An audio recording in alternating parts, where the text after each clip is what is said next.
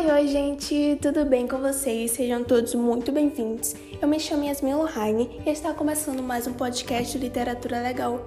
No episódio de hoje, vamos falar sobre gêneros literários.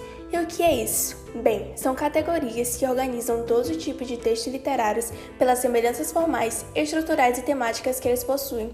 Dentro dela existe uma classificação para os gêneros literários. E você se pergunta, Yasmin, como surgiu essa classificação?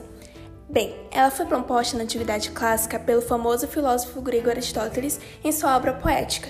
Segundo ele, existem três gêneros: o gênero lírico, que representava a palavra cantada, pois antigamente os textos literários eram recitados acompanhados por instrumentos musicais.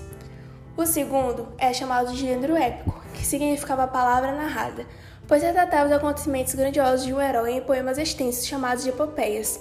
Com o tempo, esse gênero se expandiu e atualmente ele é chamado de narrativo. O último e terceiro é o gênero dramático, que simbolizava a palavra representada e reunia textos escritos para uma peça teatral. Nos aprofundando um pouco mais, o gênero lírico é o gênero literário escrito em versos que tem como foco mostrar as emoções, sensações, sentimentos e impressões pessoais do poeta. Os textos líricos são marcados pela subjetividade, onde o poeta expressa sua opinião, por isso eles são escritos na primeira pessoa. Uma curiosidade é que o gênero lírico recebe esse nome, pois faz referência ao instrumento musical a lira, que acompanhava declamações de poesias na antiguidade.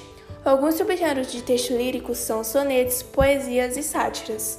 O segundo gênero, o gênero narrativo, é um gênero literário moderno em prosa, que tem como intuito narrar uma história. Para um texto ser considerado narrativo, ele precisa conter esses elementos: um enredo, que é a história que narra uma sucessão de acontecimentos, o narrador, aquele que narra a história, personagem, pessoas que estão presentes na história, tempo, que é o período em que acontece a história, e espaço, local onde se passa a história. Em sua origem, o gênero narrativo era chamado de gênero épico, como eu falei, pois incluía as narrativas históricas e literárias de grandes acontecimentos. Alguns subgêneros de textos narrativos são romances, contos, crônicas e fábulas.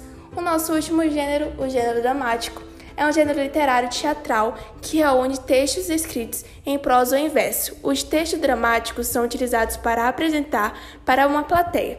Uma característica muito importante dos textos teatrais é a presença de diálogo entre os personagens. Eles são geralmente divididos em atos, quando as ações ocorrem no mesmo espaço e cenas quando há mudanças de locais e personagens.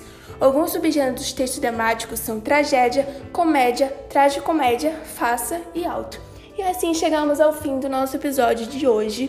Espero que vocês tenham gostado e aprendido. Não esqueça de nos seguir aqui no Spotify, compartilhar com todos os amigos e fiquem ligados para não perder nenhum podcast.